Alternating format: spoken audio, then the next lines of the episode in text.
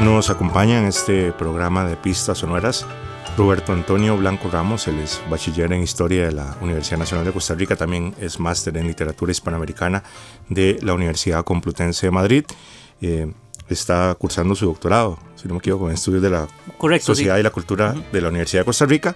Y bueno, con él vamos a hablar hoy de un artículo que publicó que se llama En el trópico del saber, la construcción del, del imaginario del chisme y la relación con el conocimiento, la novela Cae la noche tropical de Manuel Puig, un emblemático escritor argentino de la segunda mitad del siglo XX. Entonces vamos a hablar un poco de, este artículo, cómo aborda usted la obra de, este escritor argentino y bueno, también un poco algunos aspectos generales de, Manuel Puig, que tiene una obra eh, bastante de mucha riqueza también y que ha tenido cierto cierta trascendencia popular, digamos, más allá del mundo literario, por, varias razones que podríamos estar eh, comentando. Muchísimas gracias, eh, Roberto, por acompañarnos. No, muchísimas gracias a usted, Marvin. Eh, para mí es un placer y un honor hablar de, de, un trabajo de investigación que precisamente se deriva de lo que va a ser mi, mi, tesis doctoral. y no siempre es fácil, ¿no? Hablar de, de, del chisme o del imaginario del chisme. No hay, puede haber cierta reticencia de parte de los académicos, ¿no? Que, habría que ver por qué, por qué existe esto, ¿no? Eh, y qué tan importante es estudiar el chisme como un fenómeno comunicativo, sociológico, antropológico y por supuesto que literario. Claro, bueno, sobre eso estaremos ampliando, pero primero quería preguntarle sobre su interés por la obra de Manuel Puig, eh, tal vez una breve introducción del autor y su obra y recordar algunas de las innovaciones estilísticas que él hizo en el contexto de la literatura en español, cuando, eh, digamos, la el acercamiento a la cultura popular era todavía un tanto tabú en las letras eh, hispanoamericanas, ¿no? Claro, sí, eh, bueno, yo, yo, yo eh, me, me, intereso por Manuel Puig, sobre todo por una razón académica e investigativa. Es decir, sí lo había leído, pero cuando me doy cuenta de que en las novelas de Puig se puede explotar mucho la representación del chisme, es donde voy a, asimilar esta, esta estructuración y esta representación es decir, había leído lo clásico, ¿no? Boquitas Pintadas, la primera novela, La traición de Rita Hatworth, eh, Buenos Aires Affair, etcétera, El beso de la mujer araña. Pero sobre todo, Puig, eh, me interesa cómo se representa ese chisme por, como decías ahora, eh, innovó muchísimo. Él se ubica dentro de los que los críticos literarios llaman post-boom, ¿no? se aleja un poco de, de, tanta cuestión emblemática de los tradicionales del boom, ¿no? Sí, como esas de lo que llamaban en su momento la novela total latinoamericana, 800 páginas, Exacto. sagas históricas, familiares y demás. Esto es eh, otro tipo de literatura completamente, ¿no? Claro, Puig rompe con algunas cosas. Eh, por ejemplo, Ricardo Piglia siempre ha dicho que él fue en su momento muy vanguardista porque recupera muchas tradiciones populares o esquemas coloquiales de, esa Argentina, de, de, los pueblos, de lo que él representa en sus primeras novelas eh, lo que vendría siendo la pampa rural eh, o la supuesta monotonía de esos pueblos. Y lo conversacional, sobre todo, lo, lo, lo, lo trae a, colación. Eh, entonces, por eso son tan conocidas sus novelas escritas únicamente con diálogos. una de estas es la que vamos a hablar, ¿no? Cae la noche tropical, pero también está El beso de la mujer araña. Es decir, lo oral en Puig, y por ahí va la vertiente vanguardística, es muy importante. Él le quiso dar voz y voto a ciertas, eh, a ciertas dinámicas populares, eh, a ciertas eh, cuestiones más de, provenientes de la cultura popular, ¿no? antes que esa, ese, ese, respeto por la tradición, él quiso romper con esos, con esos parámetros, digamos. Bueno, que recordemos que en El beso de la mujer araña, que es quizás su novela más conocida porque tiene una adaptación cinematográfica, además también mucho se basa en relatos orales de tramas de películas de Hollywood. Está como este personaje en la cárcel con, que está junto en la misma celda de un militante político de izquierda, ¿no? Y como para entretenerse en la cárcel, él le cuenta películas de Rita Hayworth y de Greta Garbo y de todos estos eh, iconos de Hollywood, ¿no? Claro, sí, sí, eh, eh, los elementos orales, ¿no? Son, son fundamentales en Puig, recuperarlos. Y sobre todo, sí, si, si, se aleja de la tradición es por eso, ¿no? Porque quiere darle prioridad a otras cuestiones eh, que no necesariamente mm. son marginales, pero que no eran tan conocidas en, el momento, ¿no? Eso también le valió cierta eh, crítica, ¿no? Porque con Puig eh, hay quienes lo defienden, quienes lo, quienes lo aman, pero que también es quien lo detesta, ¿no? Porque, por ejemplo, el, gran, la gran disputa que hubo con Juan José Saer, ¿no? Que le decía que él no se tomaba en serio la literatura, eh, mm. que la literatura era un espacio más para reflexionar sobre ideas más filosóficas, etc. Puig no, Puig es más la, trama cultural de las masas, sobre todo. Eh, entonces, Puig en su momento es respetado y también fue muy leído. Eh, yo creo que eso fue también muy importante de, su obra, que, fue muy leído porque efectivamente le llegó a las masas. Sí, pero es una obra que divide, ciertamente. Exactamente, sí. Es, es, divisorio, ¿no? es, ahora parece como que hay mucho consenso sobre que fue un gran escritor, pero no, no siempre fue esta, esta no siempre fue tan dominante. Ahora, el, el, otro aspecto es el chisme como objeto de estudio, que ya nos adelantó un poco de eso, y por qué le interesa, y qué antecedentes existen respecto a esto que no necesariamente se relacionan con los estudios literarios. Sí, eh, bueno, yo al, al, estudio literario del chisme, eh, porque hay que tener claro que sí es cierto, es una representación literaria, pero es un estudio totalmente interdisciplinario. Yo me acerco por un autor eh, mexicano, Daniel Sada. Eh, yo me empiezo a interesar por este autor porque siento que su forma de narrar es de entrometerse muchísimo con sus propios personajes. Yo veía que él lo que estaba haciendo era una especie de vecino muy atento a lo que hacían sus personajes y los juzgaba. Eh, y busco una entrevista que le hacen a Daniel Sada y él dice que eh, efectivamente su narrador es alguien que está contando chismes. Estando en Madrid, sacando mi maestría, me recomiendan que aborde el chisme desde una perspectiva del imaginario, porque por ahí también hay una diferenciación. Eh, yo veo la representación del chisme como un imaginario, en el sentido de que eso me da más herramientas teóricas para no entender el chisme únicamente como algo ocioso, ¿no? De que, de que... O como una patología social, digamos. Exactamente, eh, le da más... Eh, el chisme es un fenómeno que puede eh, entenderse de componentes identitarios, morales, de poder, de resistencia. Y las tradiciones, que ahora me preguntas, se derivan sobre todo de, la segunda mitad del siglo XX. Antropólogos, Max Glockman, ¿no? que en el 68 publica un artículo en donde ya dice, bueno, hay que estudiar el chisme con esta vertiente identitaria y cómo ha permitido a la sociedad eh, relacionarse con otros.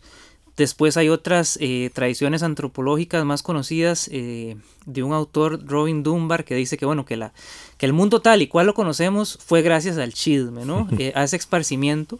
entonces, había una... Si, ha sido tan importante en la sociedad, quería ver el, el lado que le puede aportar a la literatura. Y ahí me encontré un libro curioso de, un escritor argentino, ¿no? Eh, un ensayo, un ensayo también muy satírico, eh, El Nuevo Museo del Chisme, eh, de Edgardo Kosarinsky, en donde él dice, bueno, el chisme, la literatura en sus inicios es cuestión de esparcir chismes, unas ideas de hablar de otros. Y siempre ha tenido esa, tendencia. Entonces ahora el reto que tengo y el que he estado inmiscuido en los últimos años es ver cómo literariamente el chisme eh, le aporta no solo como una estructura narrativa, sino también el chisme me, permite entender cuestiones de poder, de identidad, de resistencia, etcétera. Sí.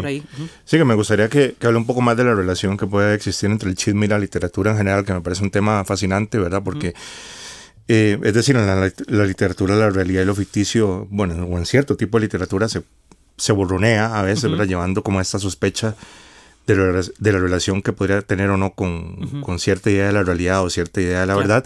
De la misma manera que, que, un chisme a veces está también como en esa cuerda floja, ¿verdad? Porque en el chisme se exageran detalles, se embellecen detalles para buscar un efecto dramático, para tal vez como estetizar la vida un poco también, de alguna manera, ¿no? Claro, sí, de, ahí que decía Edgardo Konzarinsky, ¿no? este, este ensayista, que, que el chisme ya por naturaleza es, es eh, bueno, él dice que es un arte también, pero es un arte también que arraiga mucho lo ficcional.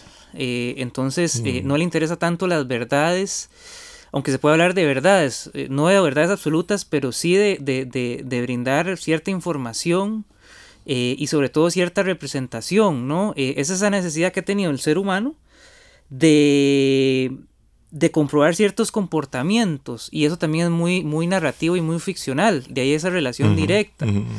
Eh, que sí, que a través de la historia ha tenido diversas manifestaciones, sí, eh, en el sentido de que puede ser que el chisme solo sea reflejo de charla ociosa, pero de pronto, como, como lo señalo en el artículo, puede generar conocimiento eh, o hablar de una especie de conocimiento que pueda funcionar para algo determinado. Pero va más enraigado en eso. E, el chisme representa lo ficcional, como muy bien lo, lo, indicas, y, y, con, otros, con, otras, con otros primos hermanos, como yo le llamo, como las habladurías, eh, los rumores, eh, etcétera. Por ahí va esa, esa cuestión. Encarna, encarna lo, lo ficcional eh, para saber de algo y, y, sobre todo también en términos de poder. ¿Por qué saber algo de alguien y qué, qué me genera eso? Sí, sí. Que en los últimos, digamos, dos décadas que se ha dado también como este, este auge de una lo que se ha dicho ya de manera muy trillada como una literatura del yo, autoficción también. Hay mucha relación de eso con el chisme, por ejemplo, tal vez el caso más famoso es la saga de Nausgard, el escritor noruego que tiene como esta saga autobiográfica de cinco tomos eh, que se llama Mi lucha, en donde en gran parte fue un éxito, primero en su país natal porque la gente quería es un país pequeño como Costa Rica, digamos. Entonces quería saber como qué decía de, la familia. Y, había como un morbo ahí. Y tal vez eh, de ese morbo se llegaba a otra cosa más interesante que, que, era como el valor literario que podía tener esta obra, ¿no? Sí, la, cuestión de la intimidad también, ¿no? Eh, eh, eh, rescata mucho el chisme y por eso le llama tanto la atención a, ciertos lectores y a la misma sociedad como tal, ¿no? Esa, es el, el contar sobre, sobre alguna tercera persona ausente, pero tratar de inmiscuirse en, la vida íntima. Entonces por eso está tan relacionado con lo moral y por qué está rompiendo cuestiones morales, etcétera. Entonces lo íntimo me parece que también puede estar muy relacionado con la ficción, con la ficcionalidad y, demás, y con la autoficción y demás, que está muy en boga, y las narrativas del yo, eh, etc. Ya habló, usted mencionó también la relación que puede haber entre el chisme y el conocimiento, es decir, ¿verdad? una forma de saber que no necesariamente es un saber oficial o un saber prestigioso, pero es, un saber también. Entonces me gustaría que ampliara un poquito esa parte. Sí, esto eh, también hay toda una teoría, ¿no? Eh, es decir, el chisme aporta sobre todo saberes eh, que uno puede llegar a desmitificar, por ejemplo, o cuestionar posicionamientos de poder, eh, saberes que son silenciados, por ejemplo. Eh, hay una gran cantidad de estudios que abordan eso, ¿no? Cómo el chisme resiste ante los discursos hegemónicos. Entonces el chisme es, un, mecanismo que resiste, que, le da otra óptica a estos saberes hegemónicos y de poder. Y una de esas formas puede ser perfectamente eh, el crear conocimiento sobre algo. Eh, es decir, cómo el conocimiento que uno puede eh, rastrear con el chisme tiene un propósito contextual para las protagonistas de la novela Cae la Noche Tropical en términos identitarios, para resguardar o entender más sobre su exilio, eh, etcétera. Sobre todo yo diría que la relación se comparte o se ha venido estudiando a raíz de, saberes silenciados, y saberes que eh, delegitiman todas estas dinámicas de los discursos de poder. Eh, aunque el chisme también puede eh, resguardar. Eh, el chisme, sí, reproducir como prejuicios sociales que ya. Sí, el, chisme, el chisme, al igual que la literatura y al igual que la historia, funciona en dos, en dos bandos. Siempre lo he identificado así. O puede resguardar la moralidad, la, la, integración social de cualquier sociedad, la cohesión. O puede romper esos patrones, ¿no? Porque al, al expandir algo de alguien, algún tercero que está inquebrantando las, los mandatos sociales, ahí yo estoy resguardando lo moral. Pero de pronto a través de un chisme yo quiero eh, lograr un propósito más enfocado en, desprestigiar o deslegitimar ciertos saberes, ¿no? Entonces se mueven esos dos ámbitos, al igual que la literatura, ¿no? Claro, claro. Tal vez hablemos de esta novela Cae la Noche Tropical dentro de la obra de Puig, que es la última novela que él publica en 1988, poco antes de su muerte y cierra una producción que empieza en 1968 con la tradición de Rita Hayworth. Eh, a pesar de ser una novela, a mí me parece muy lograda, eh, no tiene como grandes innovaciones respecto a su obra anterior, pero es un muy buen resumen de la sensibilidad de, Manuel Puig, la sensibilidad literaria. Entonces podríamos hablar un poco de, de, esta novela, de qué se trata así de manera general para ubicar a la gente que tal vez no, no haya leído. Claro, eh, bueno, como primer punto, sí, es la última novela, retoma esta, esta idea de del gran eh, constructor de diálogos que fue Manuel Puig, aunque también hay cartas y demás, pero eso es muy interesante.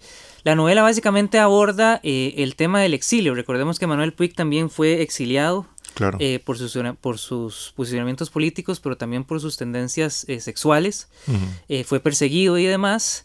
Eh, y la obra retrata a la conversación de dos eh, personas mayores, de 80 y 82 años, que viven en el, en el exilio, aunque es- hay una que, es, que sí está en el exilio, pero otra la, la- la- la visita. La visita, sí. visita, Son básicamente. hermanas, sí. Pero sí está siempre ese componente, aunque no esté tan claro o definido del exilio, ¿no? De- de- o, de- o de- o del alejamiento de la patria. Y estas dos señoras, eh, para sostener su, su, su interpretación de la vida, lo que hacen es hablar sobre una vecina. Está en Río de Janeiro. Hay que Está en Río sí, de. Janeiro, exactamente, y ellas hablan para, para romper la monotonía, esa característica del chisme, del, de lo que está haciendo su vecina, que es una Ujú, vecina ujú. eh, eh, también argentina, y esta sí es exiliada, Ujú. eh, psicoanalista, eh, para hablar de sus amoríos. Y eso es el, el- el- gran logro. Lo que iba también es que es una novela, como vos decís, eh, muchos dicen que Puig es cursi o demás, pero es que Puig respetaba muy bien ese, ese entendimiento de los sentimientos. Y los sentimientos en base, eh, construidos dentro de un contexto social. Es decir, entender por qué hay personas que emocionalmente están inestables a través del contexto de, de- de alguien que está ex- exiliado, por ejemplo. Eso es maravilloso y eso es lo que, lo que Mm. lograba muy bien Puig y lo, por ejemplo lo han estudiado mucho ahora eh, todos los, los estudiosos del giro afectivo, ¿no? Que, Mm. que entienden los sentimientos como un constructo social. Y Puig va por ahí, ¿no? Eh, él crea la identidad de estas dos hermanas a partir de, de- de cómo el chisme les permite a ellas eh, vivir el día a día. Les refuerza eh, muchas dinámicas de conocimiento, como dije ahora, pero, pero en fin, la novela va sobre eso. eh, eh, y se intercalan con cartas, pero los primeros capítulos son diálogos. Son diálogos. diálogos muy bien logrados. eh, que otra vez volvemos a, esa idea de, lo- de la conversación, ¿no? Sí, sí, sí. Que son también, como son dos señoras de mayores ya, eh, ancianas, ¿no? También tiene este aspecto como boyerista, ¿no? Como ya están un poco ah, mm, alejadas como de la vida sentimental, de alguna manera son, son viudas. Ujú, exactamente. Entonces también hay como esta cuestión boyerista de vivir a través de la vecina un poco también. Exactamente. Tener y- un poco de emoción romántica ahí a través de... Exactamente, y como con el chisme, eh, que es otra de las dinámicas importantísimas, eh, se, se, se, se logra transmitir el recuerdo, ¿no? Ujú. Y el recuerdo está ligado con, con el pasado, eh, con- puede ser un pasado traumático, etcétera, ¿no? Eh, eh, logra muy bien establecer la dinámica de los sentimientos, Puig, me parece, en esta, en esta última novela. Sí, podríamos hablar un poco de- del uso que hace Puig en esta novela y en su obra de materiales eh, supuestamente menores, ¿verdad? Como la novela sentimental, los folletines, las telenovelas, los anuncios, las revistas, lo epistolar, el cine de Hollywood, que está... Todo eso está presente acá también, en Cae la Noche Tropical, me parece. Sí, eh, el chisme, vamos a ver, las personas a veces creen que el chisme solo se puede ver reflejado eh, en una conversación, pero por ejemplo, Puig lo explota muy bien en todo esto que decís. eh, por ejemplo, en la tradición de Rita Hayworth, que ahora, la estoy, ahora mismo la estoy estudiando también, podemos ver eh, un chisme reflejado, por ejemplo, en un monólogo interior eh, o en el pensamiento de niños, en la figura de Toto, que es el protagonista. O en los propios recursos epistolares. En los recursos epistolares eh, hay una frase eh, sumamente emblemática que de las hermanas, ¿no? Que le dice, es que a vos solo te gusta chismear o es como tu, tu, tu saneamiento, algo así dice.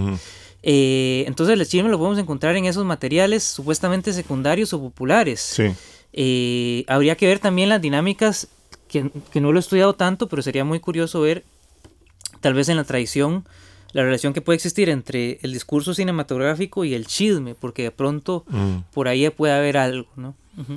Sí, claro.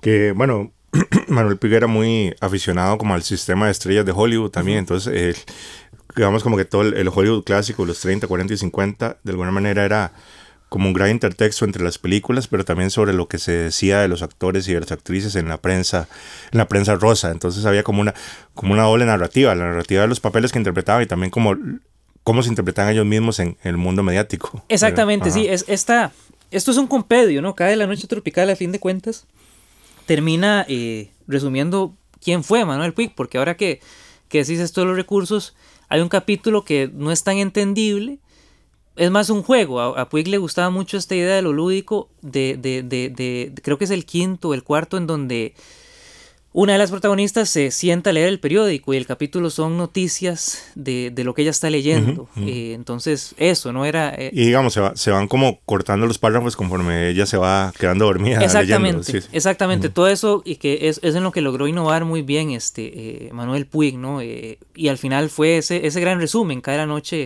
noche tropical.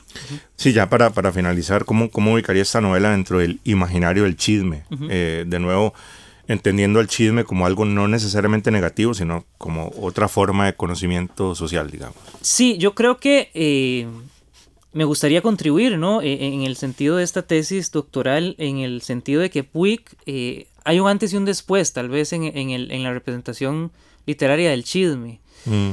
Eh, yo estoy tratando de descifrar como Boquitas Pintadas también ya hay un antecedente eh, en el uso del chisme y en el uso de la novela rosa y el folletín y los dramas, porque es un género igual menor y también de, que rasga toda esta idea de lo, del, chismorreo, ¿no? Yo creo que el que quiera estudiar el chisme eh, no solo cae la noche tropical, eh, sino toda su obra de Manuel Puig, y habría que ver cuál fue el aporte ¿no? de, Manuel Puig, que, es lo que yo quiero al final de cuentas ver o en tratar de entender eh, con la idea del género menor. Eh, en fin, yo creo que eh, Cae la Noche Tropical la agarré porque efectivamente fue la última y fue la que dije, bueno, aquí hay un diálogo, es donde el chisme se ve mayormente reflejado.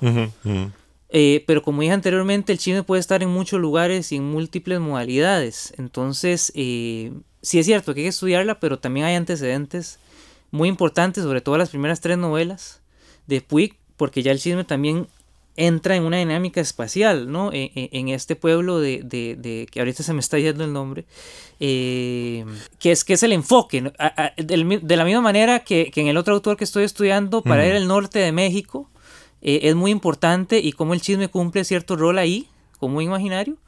En, en Puig, en este espacio, eh, Coronel Vallejos. Coronel Vallejos. Coronel Vallejos es interesantísimo ver cómo el chisme funcionaba para los habitantes. Claro.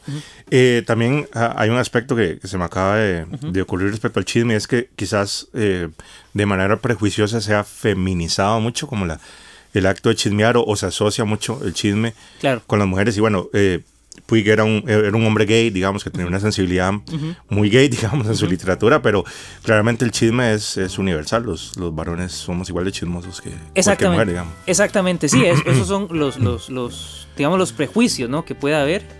Eh, pero sí, también habría que determinar la funcionalidad que tiene el chisme eh, para Puig en, el sentido de que creaba eh, identidad diversa, distinta de, de, lo binario hombre-masculino, ¿no? Eh, ahí podría entrar también algo, algo, interesante. Bueno, muchísimas gracias a Roberto Antonio Blanco Ramos, eh, investigador y docente, eh, máster en literatura hispanoamericana por la Universidad Complutense de Madrid. Y bueno, vamos a seguir pendientes de esta investigación también, que está bastante muchas, Muchas gracias, Marvin, por la, por la invitación y ahí estamos al pendiente, ahí les cuento. Gracias.